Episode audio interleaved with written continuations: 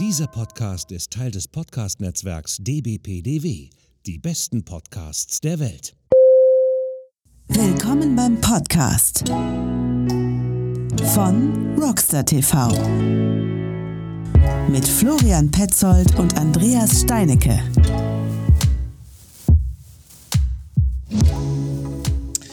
So, herzlich willkommen beim bei einer neuen Folge des Rockstar TV Podcasts. Diesmal, diesmal eine brandaktuelle Folge, ähm, bei der wir uns tatsächlich mal um ein Thema kümmern, was aktuell sehr, sehr, sehr auf großes Interesse, Interesse bei uns Mountainbikern gestoßen ist. Nämlich ähm, äh, es ist in den letzten Tagen ein geleakter Entwurf, äh, ein Referentenentwurf ähm, des Bundeswaldgesetzes veröffentlicht worden unter anderem auch bei den lieben Kollegen von MTB News.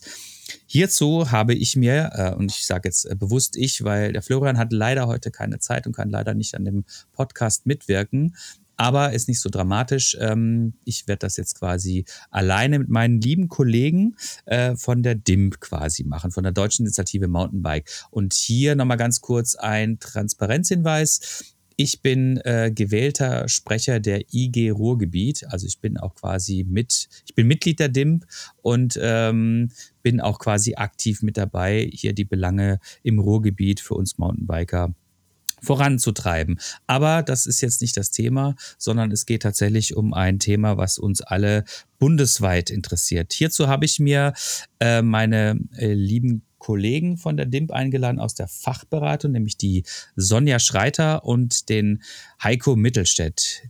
Ich grüße euch. Hallo. Hallo Andreas, schön, Hallo. dass wir da sein dürfen. Hallo Andreas. Sonja, du wolltest noch was sagen? Hallo, hat okay. man nicht gehört. Ähm, Ja, wir haben, äh, genau, ähm, es ist immer wieder so ein bisschen äh, manchmal die Problematik bei der, eine technische Problematik, dass wir, wenn die Internetleitung nicht so gut ist, dass unsere Mithörer, beziehungsweise dass unsere Gäste manchmal nicht zu hören sind. Die müssten aber in der Aufnahme mit dabei sein. So, ähm, genau. Ich würde jetzt erstmal quasi, um das äh, Thema auch für unsere Zuhörerinnen und Zuhörer nochmal so ein bisschen aufzubereiten, erstmal darauf eingehen, ähm, was denn dieses besagte Waldgesetz überhaupt ist. Ich denke mal, der eine oder andere hat jetzt erst wahrscheinlich davon erfahren, erfahren äh, aus, der, aus, den, aus den Medien, dass wir ein Waldgesetz haben. In der Regel haben wir Mountainbiker immer erst dann mit dem Waldgesetz zu tun, wenn es darum geht, ähm, für uns äh, fahr fahrbare ähm, Wege im Wald quasi ähm, ja, zu nutzen. Und ähm, dazu möchte ich jetzt erstmal kurz an den Heiko weitergeben. Heiko, das Bundeswaldgesetz, das wir aktuell haben, ist von 1975. Das ist also schon ein paar Tage alt. Was steht denn da aktuell drin? Ja, im Bundeswaldgesetz steht bisher in Bezug zum Radfahren auf Straßen und Wegen gestattet. Und das ist natürlich sehr mhm.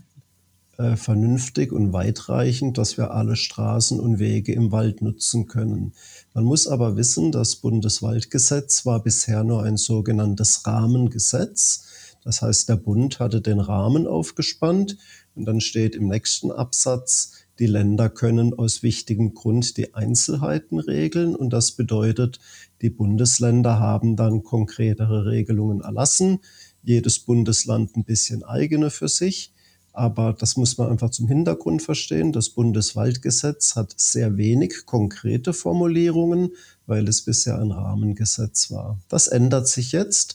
Das Bundeswaldgesetz wird durch die Föderalismusreform, die wir 2015 hatten, zum sogenannten konkurrierenden Gesetzgebung. Das bedeutet, der Bund kann jetzt konkreter vorschreiben, was im Wald getan werden kann. Und die Länder müssen sich dann weitgehend daran halten. Der Bund kann aber auch bestimmen, ich lasse manche Punkte offen und überlasse dann den Ländern die Regelungsfreiheit. Einfach das so zum Hintergrund, was hat sich nicht nur beim Bundeswaldgesetz getan, sondern was hat sich im Verhältnis Bund und Länder generell in der Gesetzgebung getan. Hallo, der Florian doch hier. Aber jetzt kommt erstmal die Werbung. Äh, Werbung im Sinne für uns. Also bewertet uns bitte bei Spotify und bei Apple Podcast. Bei Apple Podcast ist es recht einfach. Da gibt es ein einfaches Sternchensystem. Da könnt ihr bis zu fünf Sternchen uns geben. Dann könnt ihr dort noch einen Kommentar hinterlassen, wie ihr die einzelne Folge gefunden habt. Des Weiteren bei Spotify ist es so, da könnt ihr uns auch bewerten.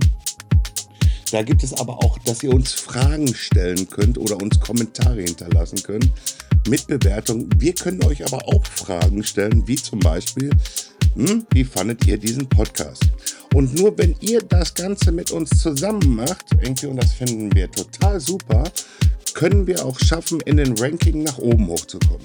Deswegen die Bitte nochmal von mir und Andreas und Christoph vor allen Dingen, bitte bewertet uns so, dass wir im Ranking nach oben hochkommen und vielleicht sogar mal in den Top 10 landen. Das war Florian Petzold und jetzt geht's weiter mit der DIMP. Einen schönen Tag. Ähm, Sonja, jetzt haben wir aktuell ähm, einen geleakten äh, ähm, Entwurf quasi vorliegen. Was bedeutet das denn? Also was heißt denn geleakt? Wo kommt das her und was ist ein Referentenentwurf? Also geleakt bedeutet ja, dass etwas ungewollt zur Verfügung gestellt wurde.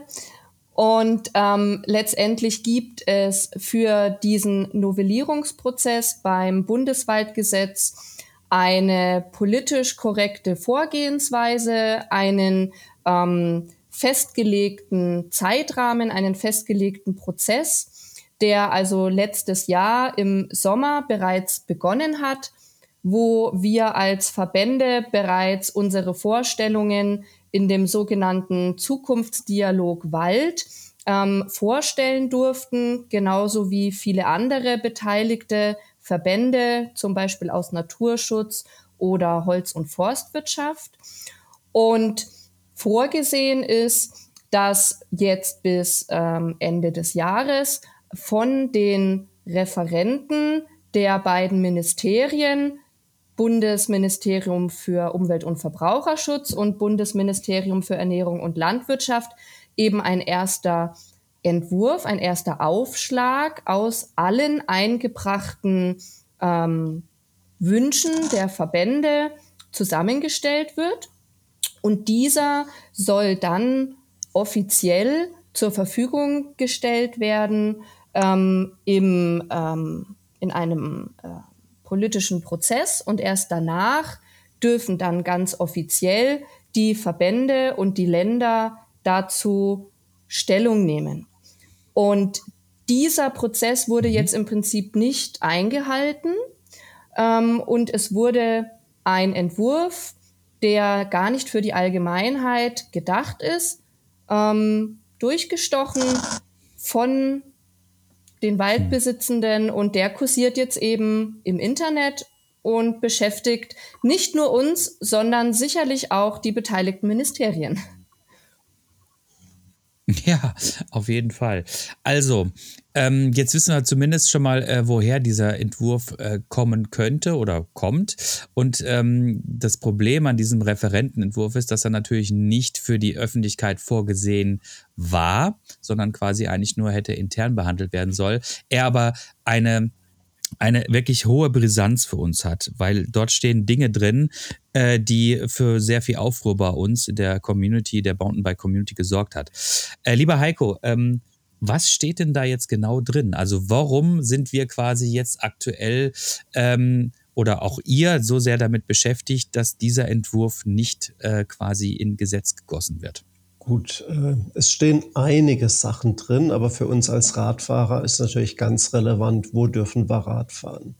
Und das ist der Paragraph 29, der sich in verschiedene Teile gliedert zum Betreten des Waldes.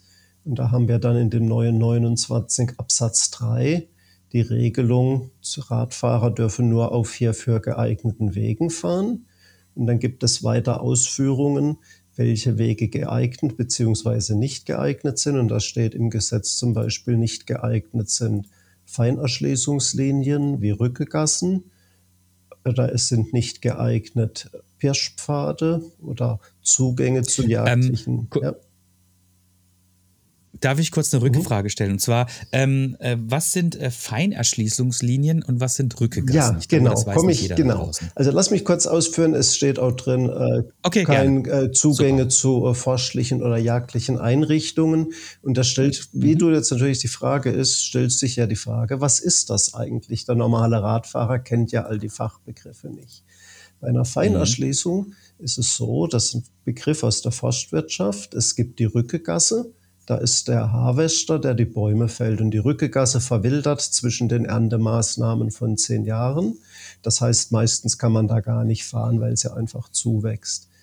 Zur Feinerschließungslinie gehört aber auch der sogenannte Maschinen- oder Rückeweg.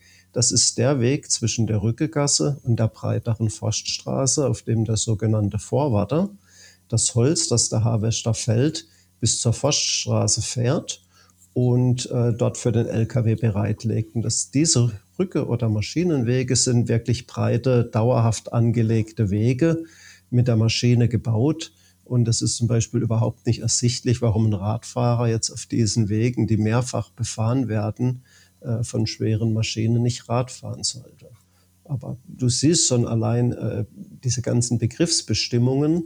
Was ist eine Feinerschließungslinie? Was ist ein Zugang zu einer jagdlichen Einrichtung? Das wäre ja jeder Forstweg, der irgendwo zu einem Hochsitz führt. Und Hochsitze haben wir natürlich viel im Wald. Und kann dann der Jäger sagen, Mhm. hier hättest du nicht fahren dürfen, weil das ist ein Zugang zu meiner jagdlichen Einrichtung. Also diese ganzen Formulierungen werfen doch sehr viel Fragen auf und können im Zweifel dazu führen, dass halt ganz viele Wege mit Verweis auf diese Regelungen gesperrt werden.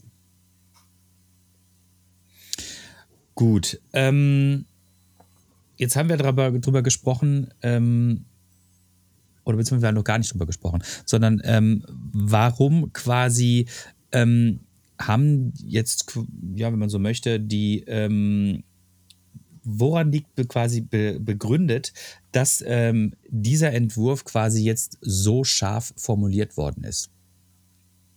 Noch sind wir ein bisschen am selber uns klar werden, wo kommt das her. Es gibt im Wald drei Funktionen, die Erholung, den Naturschutz und die Forstwirtschaft. Und natürlich wissen wir, äh, dass auch der Naturschutz manchmal kritisch gegenüber uns Mountainbikern ist, äh, welche Wege befahren werden dürfen. Soweit wir es aber aktuell recherchieren, kommt dieser Vorstoß zur Gesetzesverschärfung eher aus dem Bereich der Forstwirtschaft dass man uns vielleicht nicht mehr auf allen Wegen haben möchte. So ganz klar, kommen wir vielleicht später dazu, warum das so ist, ist es uns auch nicht. Hier ist halt ein bisschen eher so eine Frage, was ist Eigentum? Was darf überhaupt im Wald von der Bevölkerung gemacht werden? Wir haben ja das Thema Gemeinwohlverpflichtung. Eigentum soll auch dem Allgemeingut dienen. Und das ist natürlich im Wald ein Thema, wo uns ein privater Waldbesitzer sagt, das ist mein Eigentum, ich muss euch hier tolerieren. Warum? Und hier ist natürlich der Gesetzgeber gefragt, einen Interessensausgleich herbeizuführen, den er einfach damit gemacht hat über all die Jahrzehnte, dass er ja sehr viele Fördergelder zum Wegeausbau, zur Bewirtschaftung des Waldes, zum Umbau im Klimawandel den privaten Waldbesitzern zur Verfügung gestellt hat. Das ist im Prinzip der Deal, warum das Betretungsrecht äh, existiert, weil im Gegenzug zu dieser Gemeinwohlverpflichtung der Gesetzgeber hier Dienstleistungen honoriert hat. Und warum das jetzt vom Waldbesitz in Frage gestellt wird, dieses System, das seit Jahren ja, man hat ja gerne die Fördergelder auch in Anspruch genommen, das ist uns ein bisschen ein Rätsel.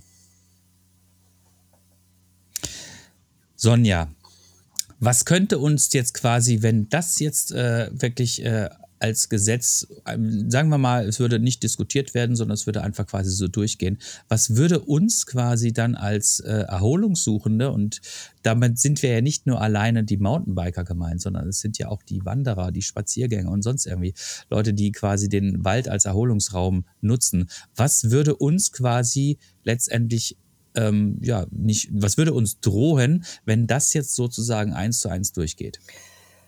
Ja, also es kann natürlich möglich sein, dass für einzelne Erholungsformen ähm, Wege grundsätzlich gar nicht zur Verfügung stehen und sich einzelne mh, Fortbewegungsformen, wie jetzt zum Beispiel das Radfahren, ähm, immer eine Genehmigung holen müssen oder immer ähm, sich sozusagen das freie Betretungsrecht ähm, erkaufen müssen, wenn man es mal so ganz übertrieben mhm. sagen möchte.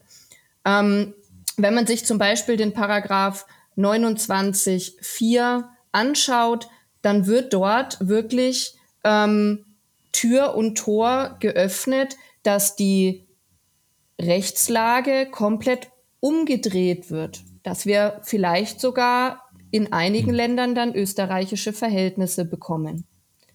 Das wäre natürlich mhm. ja eine, eine Verschlimmbesserung, die wir gar nicht haben möchten. Mhm. Das heißt also, letztendlich würde uns quasi ja, das Betreten des Waldes mit dem Mountainbike auf den für uns geeigneten Wegen nicht mehr gestattet sein.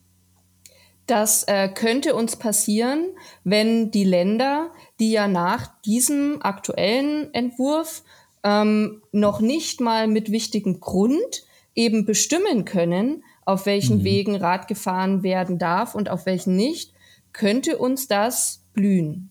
Im Worst Case. Mhm.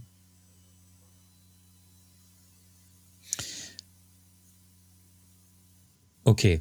Ähm, jetzt ist es so, dass ähm, in, diesen, ähm, diesem Paragraph 29 ähm, quasi die, ähm, die Definition äh, von Straßen und Wegen ein bisschen ähm, klarer definiert ist, aber nicht zu unserem Vorteil.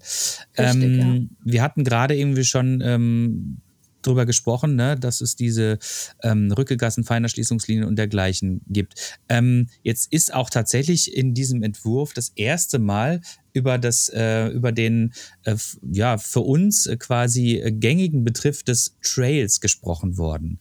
Ähm, aber es ist nicht klar definiert, was eigentlich ein Trail ist. Und selbst in unserer Community ist ja nicht ganz klar, was ein Trail ist. Also bei uns gibt es ja ähm, ein Trail kann ein naturbelassener Trail sein. Ein Trail kann aber genauso gut auch irgendwie ein Trail sein, der im äh, Bikepark Winterberg eine völlig ausgebaute Strecke ist mit Anliegern und Sprüngen und dergleichen. Ähm, was gibt es da quasi für uns oder wie sind da die nachteiligen Formulierungen für uns, Heiko? Ja, also es verwundert, dass ein englisches Wort Trail sich in einem deutschen Gesetz wiederfindet. Und es ist tatsächlich uns nicht klar, was ist damit gemeint. Wenn wir jetzt den naturbelassenen, vielleicht gemeinsam genutzten Freizeitwanderweg meinen, den viele von uns als Trail bezeichnen, warum sollte der anders behandelt mhm. werden, wenn wir den fürs Mountainbiken anlegen, als wenn das Wanderer für sich zum Wandern anlegen? Von daher was verbirgt sich dahinter? Wie ich vorhin angedeutet habe, wir vermuten, dass man hier unterteilen möchte in fußläufige Erholungsformen, hm. vielleicht auch noch das Radfahren auf breiten Forstwegen und alles andere wie das Reiten oder das Radfahren auf naturbelassenen Wegen, Mountainbiken, als eine Art Sondernutzung äh, qualifizieren möchte und diese Sondernutzung wird dann in irgendeiner Art und Weise anders behandelt werden, im schlimmsten Fall mhm. äh, monetarisiert werden.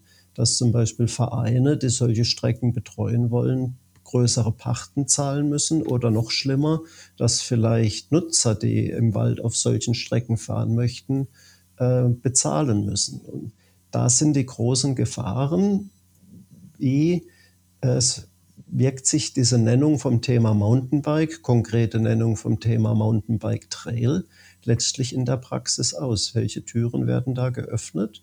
Werden wir noch einfach mhm. mit dem mhm. Fahrrad in den Wald gehen können wie bisher? Oder wird es da Unterscheidungen geben, was ich noch darf und was ich nicht darf? Genau, es werden also quasi aktuell ähm, werden Dinge defini definiert, die uns zum Nachteil gereicht werden. Und ähm, das heißt also, man könnte quasi kolportieren, dass ähm, wenn es so durchkommen würde, äh, wir in Zukunft irgendwo am weiß ich nicht, äh, am, am Trail-Eingang dann irgendwo ein Schild steht, wo man quasi mit, äh, mit PayPal erstmal die Nutzung bezahlen müsste. Ne? Jetzt mal, wie gesagt, ja, wir ich, werden ich übertreibe jetzt. Ja, in einem Zusammenhang zum Beispiel genannt mit Klettergärten, Baumwipfelpfaden Mhm. und das sind natürlich kostenpflichtige Angebote. Und das lässt uns dann doch schon aufhorchen, wird das Mountainbike-Fahren, sobald es ein bisschen äh, Mountainbike-Fahren wird und nicht nur auf dem Forstweg Mhm. stattfindet, einfach nicht mehr frei möglich sein, sondern nur noch auf speziellen Strecken. Also da haben wir ja auch, Sonja hat es gerade angedeutet, in dem 29.4 die Ermächtigung der Länder, selbst sich darüber hinwegzusetzen, dass wir überall fahren dürfen, sondern uns festzulegen auf nur noch dafür ausgewiesene Strecken. Also das heißt, hier öffnet man schon die Tür, selbst das, was der Bund vielleicht noch erlauben würde, dass die Mhm. Länder sagen, wir sind noch strenger und wir reglementieren das noch stärker. Genau, und das ist ja aktuell auch schon eine Problematik, mit der wir äh, durchaus auch zu kämpfen haben. Zwar nicht unbedingt hier in NRW, aber gerade bei euch ähm, in, in Baden-Württemberg gibt es ja die sogenannte Zwei-Meter-Regel. Ähm, und die hat uns ja auch schon den ein oder anderen, ähm, das ein oder andere Problem bereitet. Ähm, sodass jetzt quasi äh, dieses Bundeswaldgesetz äh, die Länder, ich wiederhole das jetzt quasi, ähm, uns oder beziehungsweise die Länder dann ermächtigen würde, noch schärfere ähm, Auslegungen des Bundeswaldgesetzes auf Länderebene zu ähm, ja, in die Tat umzusetzen. Ähm, jetzt ist es aber natürlich auch so, ähm, dass wir als DIMP, ähm, ich nehme mich jetzt natürlich mit, mit rein, äh, das so nicht stehen lassen wollen und können. Äh, was sind denn aktuell ak eure ähm, Maßnahmen, die ihr dagegen unternehmt, damit diese Form oder dieser, Re dieser Referentenentwurf äh, jetzt nicht in, äh, in die Tat umgesetzt wird? Ähm, Heiko. Gut, was äh, wir arbeiten auf vielen Ebenen. Wir führen zum Beispiel jetzt Gespräche mit anderen Verbänden, äh, die das Mhm. Radfahren haben, Bund Deutscher Radfahrer, ADFC, Deutscher Alpenverein. Wir sind in Kontakt mit den Reitern, die ja auch betroffen sind und versuchen uns erstmal zusammen klar zu werden über diese, ich glaube, es sind ja über 180 Seiten Gesetzesentwurf. Äh, was steht da drin, wie ist es zu interpretieren, das, da braucht es schon auch noch ein bisschen Zeit. Auf der anderen Seite machen wir Mhm. natürlich jetzt schon ein bisschen Öffentlichkeitsarbeit, hier vor allen Dingen im Mountainbike-Bereich, über Interviews in Mountainbike-Medien oder eben über dieses Interview hier mit dir. Absolut richtig. Ähm, also was mich immer, was, was mich persönlich so ein bisschen wirklich dabei stört, ist einfach die, diese, diese, äh, diese Rigorosität, die aktuell in den einzelnen Paragraphen besonders in diesem äh, Paragraph 29 Betreten des Waldes äh, formuliert ist. Und das quasi einfach ähm, ja aktuell eine, eine Lobbygruppe so viel ähm, ja, so viel ja, Druck kann man jetzt nicht sagen, aber so viel Einfluss gewonnen hat, dass ein Gesetz oder beziehungsweise ein Entwurf gerade aktuell ähm, jetzt geleakt worden ist, der uns so sehr zum Nachteil gereicht ist. Ne? Und ähm, das ist mir so nicht, das ist mir nicht so ganz klar, ehrlich gesagt, ähm, warum das in dieser Schärfe quasi auch äh, formuliert worden ist, aktuell in diesem nicht öffentlichen ähm, Entwurf. Ähm, Sonja, kannst du dir das irgendwie so ein bisschen erklären? Wir haben das gerade ja schon ein, äh, im, im, in der Einleitung schon besprochen, dass wir ja ungefähr ahnen können, woher das kommt. Aber ähm, warum das jetzt auch in dieser, in dieser scharfen Form vorliegt und vor allen Dingen, ähm, es ist ja, es würde jetzt ja quasi nur aktuell einer Benutzergruppe ähm, zum Vorteil gereichen, nämlich den, ja, wie gesagt, den, den Waldeigentümern. Und alle anderen wären dann quasi ausgeschlossen. Und wir alle wissen ja, dass, äh, dass nicht nur die, wir als Mountainbiker, sondern auch äh, alle Erholungssuchenden ähm, den deutschen Wald sehr schätzen. Warum ist das in dieser, warum ist das in dieser scharfen Form quasi ähm, jetzt in diesem Entwurf jetzt schon quasi äh, ähm, zumindest schon mal äh, formuliert Ja. worden. Ähm, also es ist ja so, dass durch ähm, die Ankündigung der Novellierung und durch den Start des Beteiligungsprozesses ähm, grundsätzlich mal jeder Interessenverband seine Vorstellungen, was er denn vom Wald erwartet, was er denn für Wünsche an den Wald hat, was er denn äh, sieht, was ähm, die Aufgaben des Waldes sind, formulieren und einbringen konnte.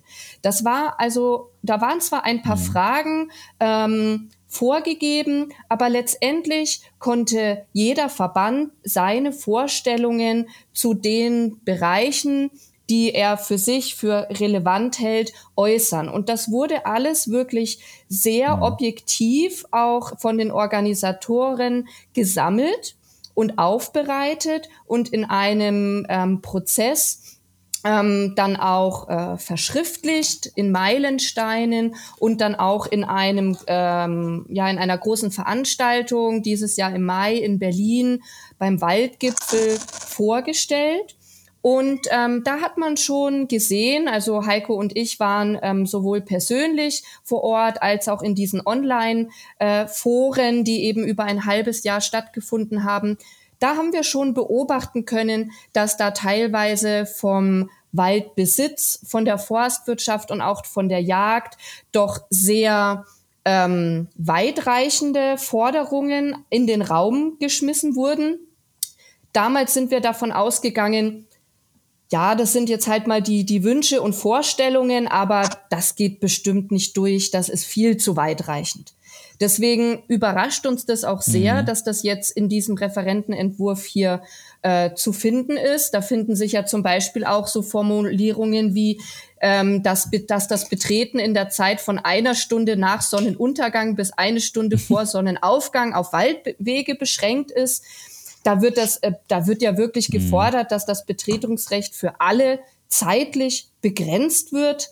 Ähm, und ähm, man muss aber auch ganz klar sagen, das sind jetzt mit Sicherheit mal Wünsche und Forderungen, die da drin stehen, die aber dies, dieser geleakte Entwurf, da können wir schon ähm, erahnen oder wissen aus einigen Gesprächen, ähm, dass der eher so den Stand vom, vom Sommer hat.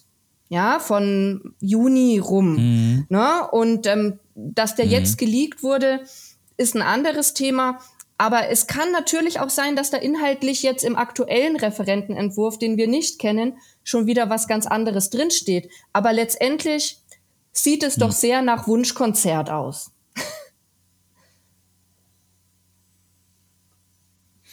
Ja, das habe ich auch so den Eindruck. Ähm, würdest du uns quasi aktuell in einer schwachen Position sehen oder würdest du eher sagen, dass dieser geleakte Entwurf uns zu Pass kommt? Ich würde es tatsächlich ähm, als Chance aufgreifen aktuell. Es ist für uns sozusagen ein, ein Warnschuss. Es ist für uns auch eine Möglichkeit, ähm, auf ähm, bestimmte Dinge uns vorzubereiten, auf den Worst Case vorzubereiten, äh, Argumente zu sammeln, ähm, uns gut ähm, vorzubereiten auf das, was da vielleicht dann tatsächlich veröffentlicht wird. Ähm, also auf der einen Seite ist, ist, ist es auch ein bisschen Glück im Unglück vielleicht, dass wir uns jetzt so darauf vorbereiten können. Und natürlich wirft es auch kein besonders gutes Licht auf die Waldbesitzenden, die sich ja offensichtlich nicht an den politisch festgelegten Prozess halten. Also es stärkt eventuell auch unsere Position, weil man muss schon ganz klar zugeben, dass ähm, der Waldbesitz, die Jagd ähm, bisher zumindestens politisch schon einen sehr großen Einfluss zu haben scheint.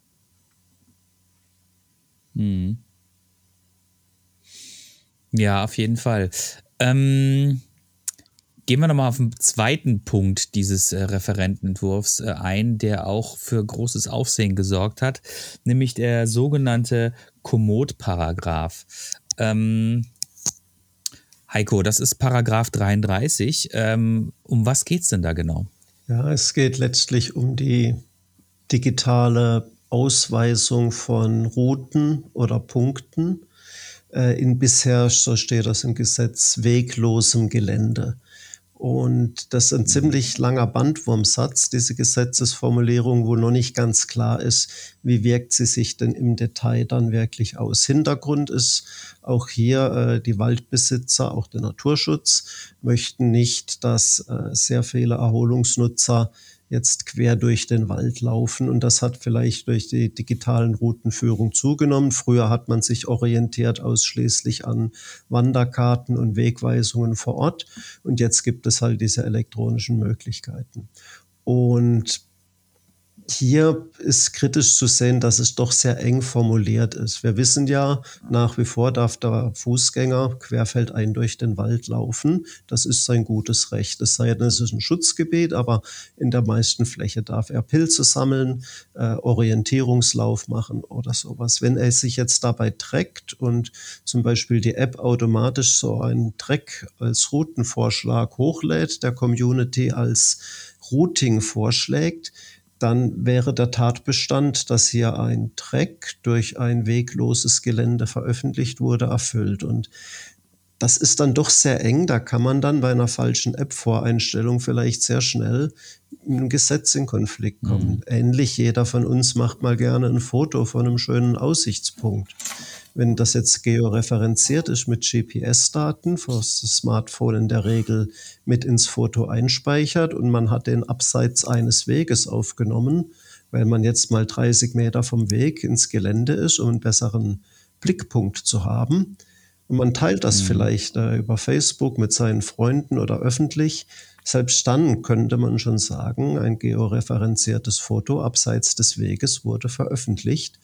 Tatbestand erfüllt. Also da müssen sich letztlich natürlich die Experten im Bereich GPS-Navigation mit befassen, aber wir sehen hier halt auch eine sehr enge, restriktive Auslegung, die weite Teile der Bevölkerung, die einfach Erinnerungsfotos schießt, äh, mhm. auf einmal in Tatbestände bringt, die sie sich gar nicht zur Vorstellung konnten vorher es ist ja halt auch nicht mehr unbedingt zeitgemäß. Ne? Also wir befinden uns im Jahr 2023. Die Handys, die wir ähm, aktuell in unserem Besitz haben, sind einfach auch technisch so weit ausgereift, ähm, dass es einfach dass du automatisch schon quasi, selbst wenn ich jetzt spazieren gehe mit meinem Hund, fragt mich meine Uhr, ob ich das gerne irgendwie aufzeichnen möchte. Und ähm, natürlich ähm, sind wir heutzutage auch so irgendwie eingestellt, dass wir gerne auch Daten sammeln möchten, ähm, weil wir uns gerne irgendwie darüber informieren möchten, wie viele Schritte bin ich heute gelaufen, ähm, wo bin ich heute irgendwie vielleicht wandern gewesen oder dergleichen. Das heißt, und diese Daten, das ist jetzt ja quasi nicht nur, da steht jetzt ja nicht nur, du bist eine halbe Stunde gelaufen und hast dabei irgendwie drei Kilometer zurückgelegt, sondern es ist natürlich auch jeweils immer eine GPS-Position hinterlegt. Das Ganze schön aufbereitet und dann Komoot und Strava natürlich dann auch in einer Form, die veröffentlichbar ist. Ne? Ähm, das würde doch eigentlich quasi heißen, dass äh, diesen ganzen ähm, diesem ganzen Trend, sage ich jetzt mal, eigentlich quasi die, ja, die legale Basis genommen werden würde, oder? Ja, das Aufzeichnen wäre nach wie vor erlaubt für persönliche Zwecke. Mhm. Es geht schon sehr okay. um das Thema Veröffentlichen, dass anderen das zugänglich gemacht wird, aber wie ihr eben beschrieben habt, zum Teil machen die Apps das in einer Art Heatmap oder als Routenvorschlag automatisiert zugänglich, mhm. wenn man das nicht explizit verbietet. Und jetzt sowas wie ein georeferenziertes Foto, also ein Urlaubsfoto mit GPS-Daten hinterlegt, irgendwo in Social Media teilen, das ist ja für viele mhm. uns auch selbstverständlich. Äh, da sind die Knackpunkte zu sehen. Okay, das heißt also auch an dieser Front, ähm, um es jetzt mal ein bisschen plakativ zu sagen, müssen wir auf jeden Fall auch äh, tätig werden. Ähm, es gibt natürlich immer wieder, das ist auch ähm, eine, ähm, es gibt immer wieder, es gibt so ein bisschen natürlich aktuell auch so, ähm, und nicht nur aktuell jetzt heute an diesem Tag, sondern schon seit ein paar Jahren, äh, die, die Unart, dass man natürlich auch äh, viel von ja, ähm, Wegen, die wir quasi befahren, auch äh, quasi über zum Beispiel Strava publiziert, die vielleicht unter Umständen nicht publiziert werden sollten. Und ähm, auch da ist wiederum die Frage, ähm, woher rührt das eigentlich? Also woher rührt dieser Paragraph 33? Warum möchte man dem quasi sozusagen einen Riegel vorschieben? Heiko. Ja, ich. Wo du schon mal dabei ja, bist. Ich meine, das ist, das ist schwierig, äh, jetzt für uns als Mountainbike-Verband hier in die, in die Details mhm. der digitalen Navigation einzutauchen. Allgemein kann man vielleicht sagen, die Landesvermessungsämter, die Kartenherausgeber haben irgendwo die Hoheit verloren, wo Menschen hm. unterwegs sind. Das konnte man früher, Stichwort Besucherlenkung, äh, äh, mhm. leichter machen. Jetzt hat sich das vielleicht zu sagen demokratisiert. Leute glauben nicht mehr unbedingt dem offiziellen Tourenvorschlag, weil sie vielleicht wissen, da ist manchmal ein schlechter Kompromiss, mhm. sondern äh, folgen der Empfehlung einer Community, die sagt, wir kennen viel bessere Wege. Und gerade beim Mountainbiken müssen wir ja aus schon einräumen, das, was bisher offiziell als Mountainbike-Touren ausgeschildert war, ist ja fast nur Forstweg. Und dass sich natürlich dann mhm. Mountainbiker daran orientieren, wo gibt's attraktive Wege, die eben nicht vom Tourismus ausgeschildert sind, weil wir wissen, dass das äh, oft nicht attraktiv ist, sondern das sind Vorschläge von anderen Mountainbikern die uns sozusagen ihre Perlen mhm. hier digital bereitstellen. Ähm, das hat natürlich dazu geführt, dass solche Wege dann auch gezielt aufgesucht werden. Aber ich sehe hier vor allen mhm. Dingen Versäumnisse in, wenn wir in offiziellen Abstimmungsprozessen sind und sagen, diese und jene Wege wären attraktiv, dann werden die fast immer rausgestrichen. Die touristischen Angebote waren in der Vergangenheit halt in der Regel nicht besonders attraktiv. Und es mhm. hilft ja jetzt nicht zu sagen, wir verbieten das Digitale und schaffen trotzdem kein gutes Angebot, weil die Menschen möchten einfach gute Angebote und ich denke, man muss nicht mit Verbot arbeiten, sondern man muss einfach mhm. attraktive Sachen schaffen, attraktive Sachen ausschildern und dann wird auch Besucherlenkung, ob digital oder analog, funktionieren. Und von daher finde ich, man arbeitet hier an der falschen Stellschraube, indem man mal wieder was verbieten möchte anstatt dass man sich darauf mhm. konzentriert, zu sagen, was möchten die Waldbesucher? Wie kann ich ihnen attraktive Angebote aufzeigen, die dann auch entsprechend abgestimmt sind, sodass alle Nutzergruppen damit einverstanden sein können? Ja, Stichwort Besucherlenkung. Ähm, was, was haben wir denn als DIM quasi für Möglichkeiten, da auch ähm, mit einzuwirken? Jetzt mal unabhängig von dem, von dem Gesetz. Was haben wir aktuell für Möglichkeiten, quasi ähm, tätig zu werden? Also Sonja? Heiko nochmal. Okay. Oder Sonja, ja, Sonja ich kann auch gerne. gerne gerne antworten. Ähm, also grundsätzlich, um so ein bisschen den ähm, Bogen zwischen Gesetz und der Frage, die du gerade gestellt hast, zu, zu schlagen. Ähm, grundsätzlich dürfen ja mhm. Wege ähm, nur mit Zustimmung des ähm, Waldbesitzenden, des Eigentümers äh, angelegt werden. Und es hat sich ja einfach auch herausgestellt, mhm. dass immer mehr auch die Möglichkeit der ähm, ja, in Anführungszeichen digitalen Weganlage genutzt wird. Und ich denke, dass das eben auch ein Punkt ist, warum dieser Paragraph 33 jetzt so hier drin steht, wie er hier steht, ähm, dass eben auch die äh, Waldbesitzenden sehen, ähm, das ist ein Thema, digitale Weganlage, und das muss irgendwie hier, hier mit rein. Ähm, nichtsdestotrotz ist es wichtig, hm. sich dafür äh, einzusetzen, dass die Wege, die eben aktuell da sind, die bestehende Infrastruktur, möglichst von allen Nutzenden ähm, unter gegenseitiger Rücksichtnahme genutzt werden kann. Ähm, wenn das der Fall ist, ähm, mhm. dann brauche ich natürlich mal grundsätzlich weniger speziell angelegte Infrastruktur fürs Mountainbiken. Dieser Wunsch entsteht ja auch daraus, mhm. dass viele attraktive Wege, die einfach schon da sind, gar nicht genutzt werden dürfen, weil ein Verbotsschild dran steht oder so. Ja, und dann ähm, erhöht sich natürlich der Bedarf mhm. nach extra angelegten Mountainbike-Strecken. Ähm, in der, in der Fläche ist das sicherlich gar nicht unbedingt das, das Ziel, immer einen extra Weg fürs Mountainbiken anzulegen.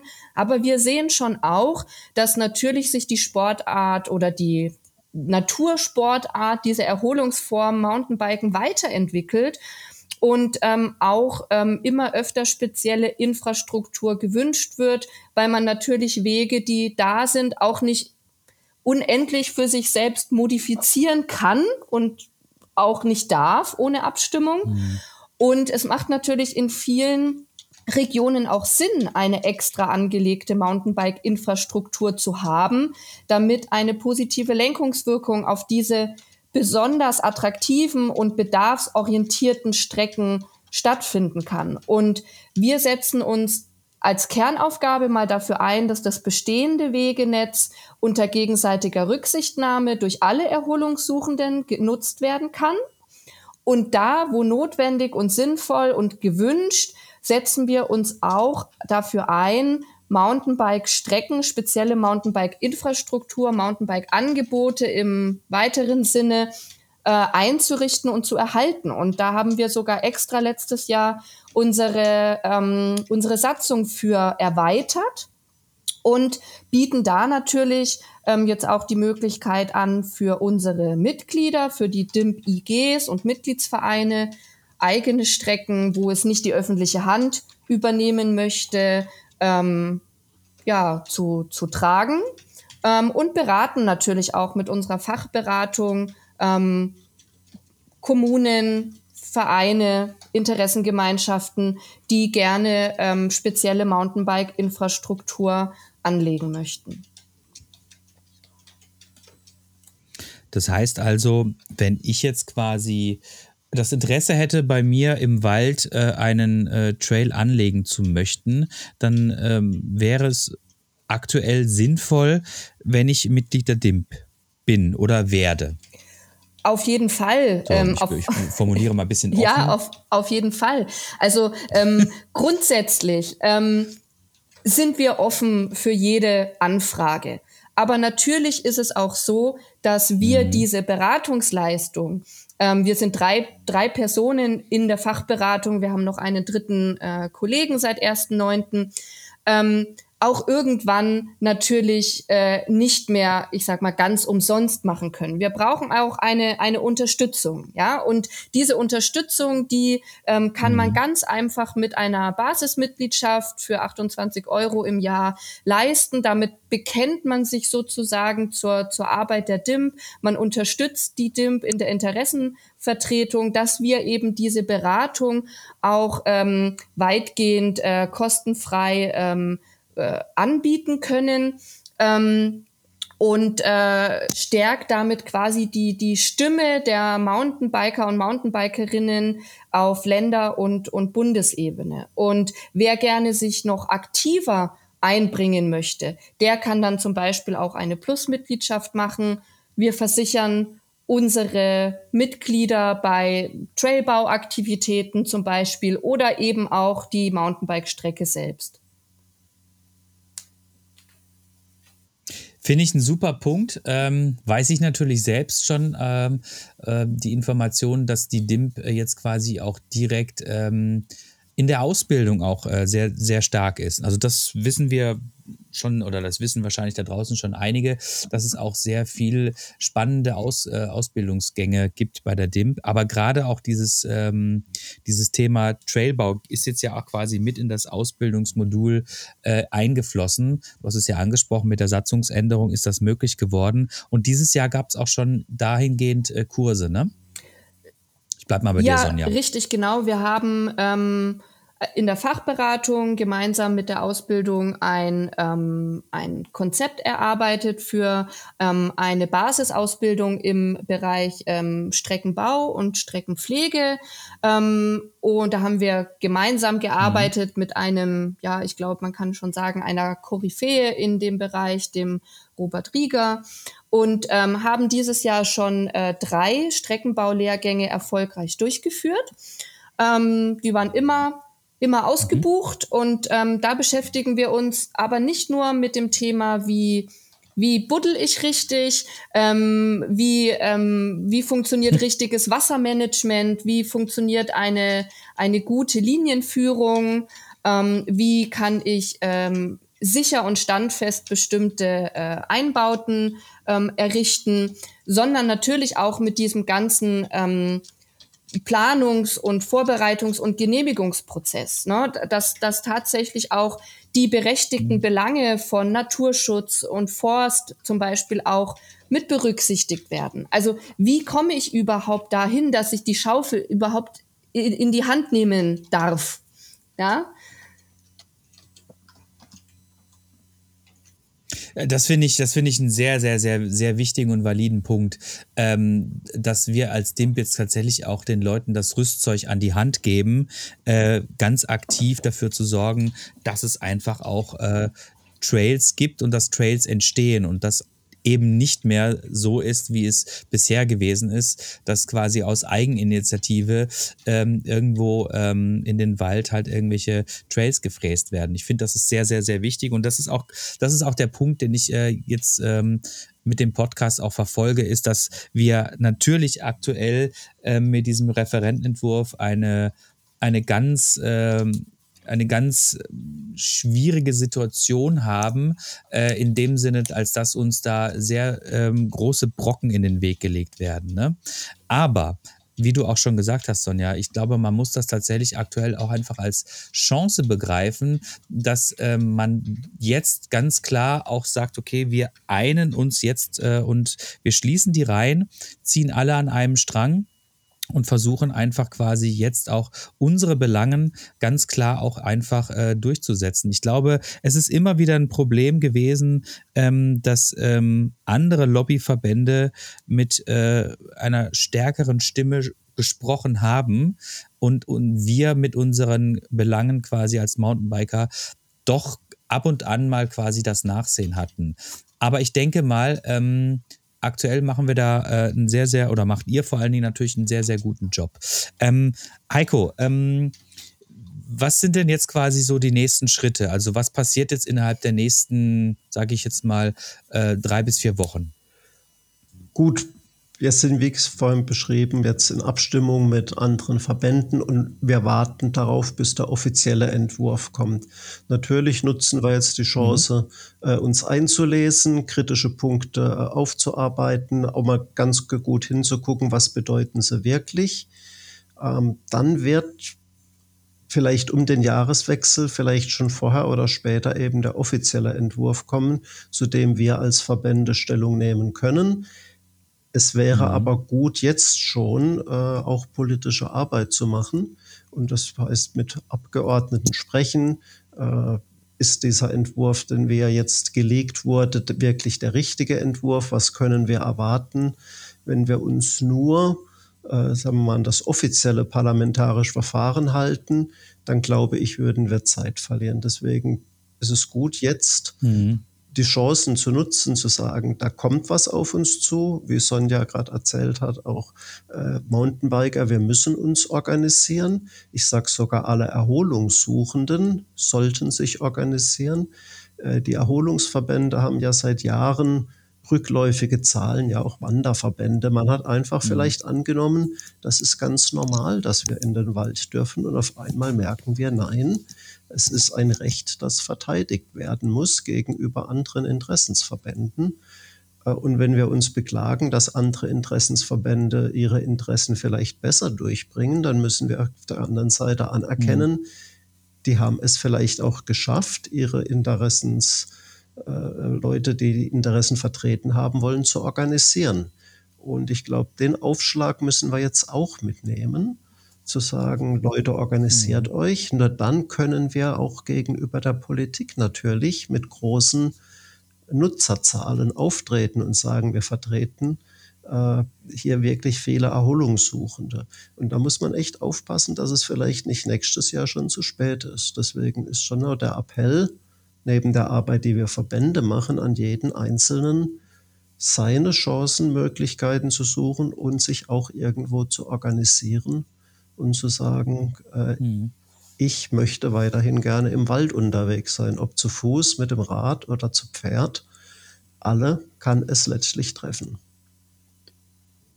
Gibt es da eigentlich äh, äh, Schulterschlüsse zwischen den einzelnen Verbänden? Ja klar, also gerade mit dem Verband der Freizeitreiter sind wir in sehr intensivem Austausch, aber es bestehen auch gute Beziehungen mhm. zum Deutschen Wanderverband, ähm, zum Bund Deutscher Radfahrer, zum ADFC, zum Deutschen Alpenverein. Und im Verbandsebene hat man das schon wahrgenommen. Die Erholung wird immer weniger berücksichtigt. Das war in diesem Zukunftsdialog Wald, mhm. also in dieser Vorbereitung zu den Waldgesetzen zu spüren. Äh, dass der Naturschutz natürlich durchs Thema Klimawandel auch mittlerweile mehr Interesse erfährt und stärker wird, aber natürlich aus die Forstwirtschaft als traditionell gut organisierte Gruppe sich auch gut vertritt und die Erholung ist all die Jahre ein bisschen hinten runtergefallen. Schau, äh, die Auflassung von so attraktiven Wanderwegen, dass auf einmal in manchen Gebieten mhm. nur noch Forstwege da sind, das waren alles so kleine Merkmale, wo man sagt, die Erholungsnutzung die wurde einfach hinter andere Interessen zurückgestellt.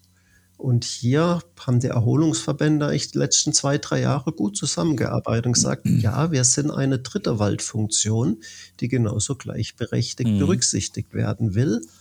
Und dazu gehört aber, dass wir jetzt auch die Menschen, die wir vertreten, wieder mehr in die Verbände kriegen, dass die uns unterstützen mit ihrer Mitgliedschaft und sagen, ja, auch ich möchte nicht nur auf dem Forstweg laufen, sondern ich möchte im Wald auch wieder, sei es nur ein Ruhebänkchen, sei es eine Langlaufloipe, sei es ein Trimmdichtpfad oder eben ein Mountainbike-Trail. Äh, ich möchte im Wald mehr als nur Forstwege haben. Und da müssen wir in unserer Öffentlichkeitsarbeit stärker werden, um auf dieses Thema wieder hinzuweisen.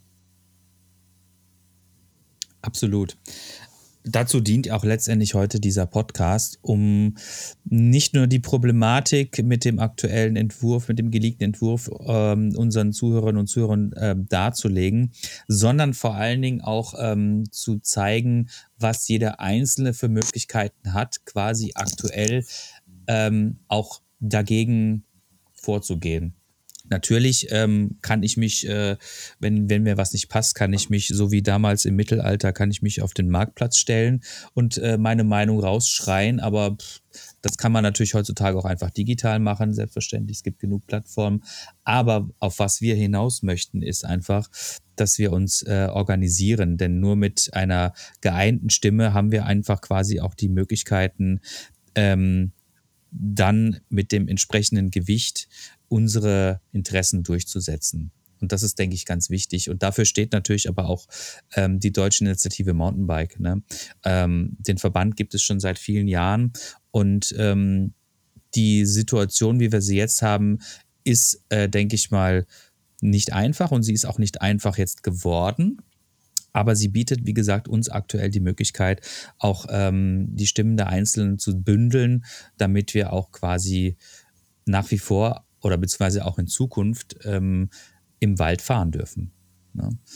Ähm, genau, ich würde sagen, damit ähm, beschließe ich jetzt erstmal unseren Podcast. Es sei denn, ihr möchtet noch gerne ähm, etwas ähm, zu dem Referentenentwurf hinzufügen oder nochmal generell auch zu der Arbeit der DIM, dann wäre jetzt natürlich auch nochmal ein, eine gute Zeit, wenn ihr das möchtet. Sonja, Heiko, wie ihr möchtet. Ja, also grundsätzlich äh, möchte ich noch mal sagen, dass es äh, uns sehr, sehr freuen würde, wenn wir ähm, Unterstützung bekommen würden. Das heißt natürlich nicht, dass man äh, selbst zwingend aktiv werden muss. Ja, ähm, einfach die, die, die Stimme mhm. äh, in einen Verein, in einen Verband äh, geben mit, äh, mit einer passiven Mitgliedschaft. Das würde schon ganz, ganz viel äh, helfen. Und hier auch mal über den Tellerrand ähm, etwas hinaus zu gucken. Denn in dem, äh, in dem Gesetzestext ist ja nicht davon die Rede, dass das Mountainbiken im Wald verboten werden soll, sondern da steht das Fahren mit Fahrrädern. Ja, und ähm, das würde auch äh, mhm. einschließen, wenn ich äh, mal mit meinem äh, Gravelbike ähm, was anderes als eine Forststraße fahren möchte oder was anderes als einen ausgewiesenen Radweg. Also da auch einfach noch mal ein bisschen über den mhm. eigenen Tellerrand äh, denken. Dazu würde ich gerne noch mal ähm, aufrufen, ähm, ein bisschen über die eigene Bubble hinaus äh, zu denken. Mhm.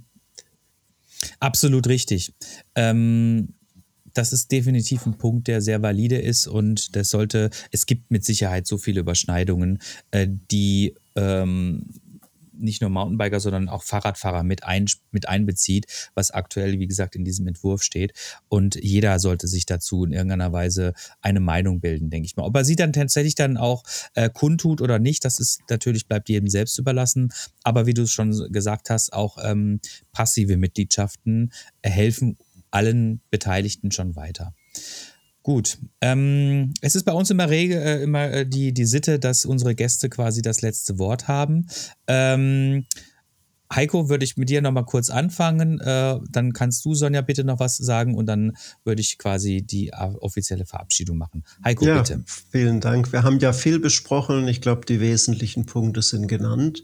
Äh, Dank an dich, dass du uns die Möglichkeit gibst, äh, uns hier zu präsentieren. Und wir würden uns freuen, wenn jemand von den Zuhörern vielleicht ähnliche auch Beziehungen hat zu anderen Möglichkeiten, wo wir dieses doch wichtige Anliegen auch weiter in die Öffentlichkeit tragen können. Aber zunächst vielen Dank an dich, Andreas. Sonja? Ja, von meiner Seite natürlich auch. Äh, vielen lieben Dank, dass wir die Möglichkeit bekommen haben. Ähm, ich bin sehr, sehr, sehr froh darüber und es macht mir unglaublich viel Spaß, ähm, als, als ah ja, eine, eine Stimme für die Mountainbikerinnen und Mountainbiker äh, in Deutschland sein zu dürfen, die Interessen der Mountainbikerinnen und Mountainbiker vertreten zu dürfen. Und ich freue mich über jede und jeden, der uns dabei unterstützen möchte. Vielen herzlichen Dank euch beiden für dieses, äh, für dieses Gespräch. Und ich glaube, wir haben äh, aus einer doch eher düsteren, äh, grundsätzlichen äh, aktuellen Situation, glaube ich, doch nochmal einen recht guten, positiven äh, positives Ende gefunden, indem wir einfach auch ganz klar nochmal den Menschen da draußen gesagt haben, wir kümmern uns um die Belange der Mountainbiker, wir kümmern uns auch um die Belange generell auch der Erholungssuchenden bei uns. Ähm, also wir Mountainbiker sind ja auch Erholungssuchende im Wald und wir bieten allen da draußen auch die Möglichkeit, sich über die entsprechenden Kanäle und auch Vereine zu engagieren. Und ja, ich denke mal, wir werden auf jeden Fall bei dem Thema, ähm, wir werden das Thema weiter verfolgen, auch wir von Rockstar TV. Und äh, wenn wir dort Neuigkeiten haben und äh, wenn sich dort neue Dinge entwickelt haben im Bezug äh, zum Waldgesetz, Bundeswaldgesetz, äh, werden wir auf jeden Fall nochmal gerne auf eure Expertise zurückkommen und würden euch dann sicherlich gerne nochmal einladen. Wahrscheinlich mit Sicherheit auch dann, wenn es quasi dann so weit ist und wir dann wirklich ein neues Gewalt Waldgesetz haben, können wir das dann auf jeden Fall gerne nochmal besprechen. Ansonsten, wie gesagt, danke, dass ihr dabei gewesen seid und ich sage dann mal Tschüss. Tschüss. Tschüss. Wie baut man eine harmonische Beziehung zu seinem Hund auf? Puh, gar nicht so leicht. Und deshalb frage ich nach, wie es anderen Hundeeltern gelingt, beziehungsweise wie die daran arbeiten. Bei Iswas Dog reden wir dann drüber. Alle 14 Tage neu mit mir, Malte Asmus und unserer Expertin für eine harmonische Mensch-Hund-Beziehung, Melanie Lippisch. Iswas Dog? Mit Malte Asmus. Überall, wo es Podcasts gibt.